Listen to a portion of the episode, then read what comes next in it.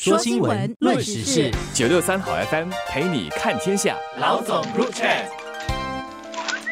你好，我是联合早报的韩永梅。你好，我是联合早报的洪一婷。你觉得你自己可能多久没有网络，或者是比如说一天你可以不上网吗？还是你隔几个小时你就没有网络，你就会觉得全身不舒服，没有办法？有一点难想象，如果没有网络，我觉得好像失联状态。有些时候你出门忽然间发现你没有带手机，你都会觉得惊慌失措，非得回去拿手机，不然你就感觉到你好像与世隔绝。更担心的有些时候就是，呃，万一突然间工作上有什么需要找你的急事，或者家里有人有急事。找你，你会觉得哎呦惨，这样谁找得到你？政府也注意到这个问题。如果说有人没有网络，或者没有一个电子器材、手机或者电脑的话呢，是非常困难的。因为现在人的知识呢，觉得我自己有一半的知识可能其实是自己记住的，然后另外一半知识呢是需要去搜查的，是需要上网的，是需要找的。所以如果有人完全没有办法，不是他选择性不要，就是他没有办法，没有经济能力或者有各种各样的限制，使他不能够上网的话，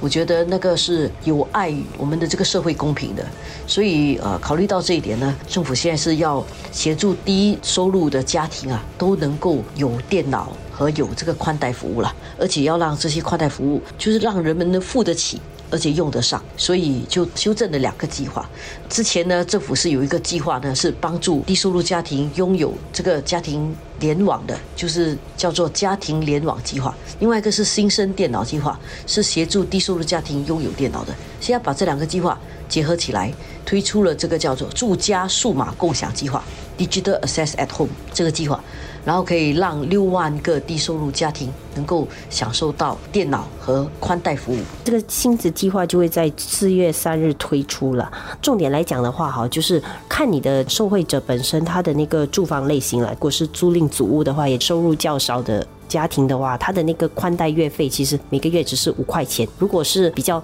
大的一到三房或者四房是更大，就差不多十块或者十五块。然后呃，在购买那个平板电脑和笔记型电脑呃来说的话，其实也是同样的原理，就是租赁租屋的付的会比较少，可能像以平板电脑来讲的话，就是呃七十五元到八十五元，那么笔记型电脑是两百二十元到两百三十五元，然后如果是住比较大的房型的话，就一百多两百多的那个平平板电脑，如果是笔记型电脑就可能要四百多到六七百块。所以可以想象的话，就是这个跟政府向来就是给予援助的这个宗旨是一致的，都是资源最少的，那当然就是得到援助最多，然后资源相对多一点的就会得到援助稍微小一点。但是它的主要的目的当然就是确保宽带服务本身对大部分的人来讲的话都是可及的，大家都能够享有这个服务，然后当然也有这个数码的器材学习啦，或者是休闲啊，甚至是一般日常的服务，你都可以有这个数码的这个配备去去进行了。这个很大程度上，我觉得也是在于政府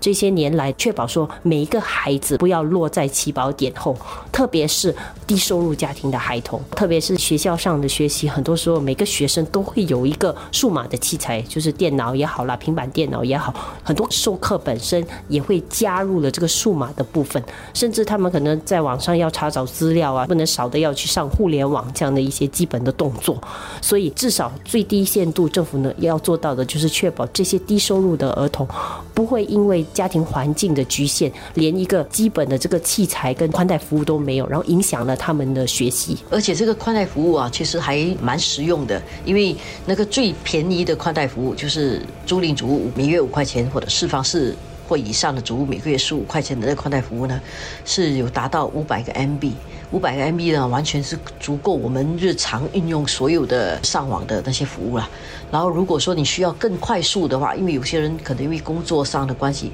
当然还有一些人打游戏，但是我相信政府不是要津贴人家打游戏啦。打游戏的人可能要需要更快速一点。如果你加多五块钱的话，你就会拿到那个每秒一个 GB 的的那个宽带服务速度。所以这么看起来，基本上它让新加坡人在用网络上面是平等的。不会因为说经济能力比较差，然后要节衣缩食的时候，你会减掉你的这个宽带服务，所以你的宽带服务是都会有的。刚才一婷提到的呢，是给小朋友不要输在起跑线上，但是年长者其实也是需要网络的，因为冠病疫情啊，我们就深刻的感受到，当大家不能出门的时候，或者是一些行动受限制啊，比如说上个图书馆借书都不容易，而且借一本书回来还有消毒啊什么各方面的问题，那你的信息从哪里来？你的知识、你的消闲生活从哪里来？这些你就可以上网去看。所以不只是对小朋友来讲，对年长者来讲，对退休人士来讲，上网也是一个非常重要的事。所以政府的这个计划呢是。照顾幼年幼的小朋友跟学生，也照顾了年长人士。对低收入人士来讲的话，可能有些时候是时间也是赚钱的不能少的嘛。然后这种申请援助本身的话，可能又很复杂的话，他可能没有这个时间，也没有这个能力去研究怎么去申请需要的援助。所以我觉得这里的这个新计划的整合本身也有一个好处，就在于它让整个申请援助的过程更简易，就至少从两个计划缩减成一个，同时照顾到你宽带的需要，还有你的电子配备方面、购买方面的一些需要。然后还有就是因为整合。了以后呢，如果现在已经是在 ComCare 这样的一个援助计划下的呃受惠者的话，其实它自动在这个新的计划下，它也就纳入住家数码共享计划里头，所以它就不用再说好像另外又再去研究要怎么去另外申请，也是一个。变异了，关键是公共服务要做到人性化，就是要做到需要的人用得到。你不能够说有那个计划，但是需要的人用不上，或者用不到，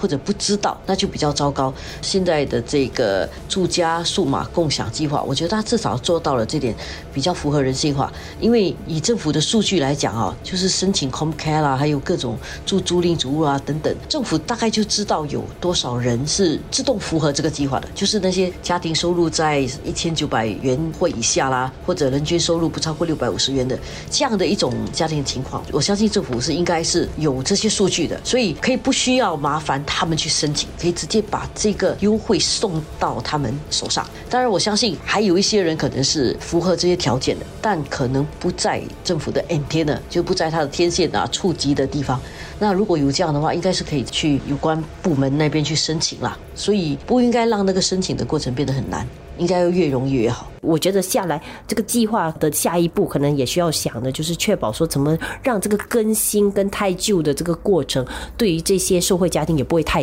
太难呐。他们是有了这个东西，但是有了以后，如果它它坏了呢，或者它它需要更新的话，觉得这个后续的服务，让这个服务继续让他们容易能够接触到的话，我觉得这个也是蛮重要的。不然有一点像他有了这个配备，或者他的宽带到期了，他没有这个服务怎么办？他又不知道。去去哪里去 renew 它、更新它，或者去更换它。不过与此同时，我们要想到了，就是如果说呃已经享受了几年了了，这些孩子肯定已经长大了，他已经毕业了，已经工作了啊，这样他们就可能就不应该再享享有这个服务，应该把这个好处啊交给别人。不过我相信，随着我们这个社会的进步啊、时代的变化，还有当然科技的进步下来，可能不需要用现在这个方法去帮助。我相信它会有一个时间的一个转移，但是我想未来的两三年里面，我们可以看到的这个计划应该还是可以挺有效的帮助到一些需要帮助的人。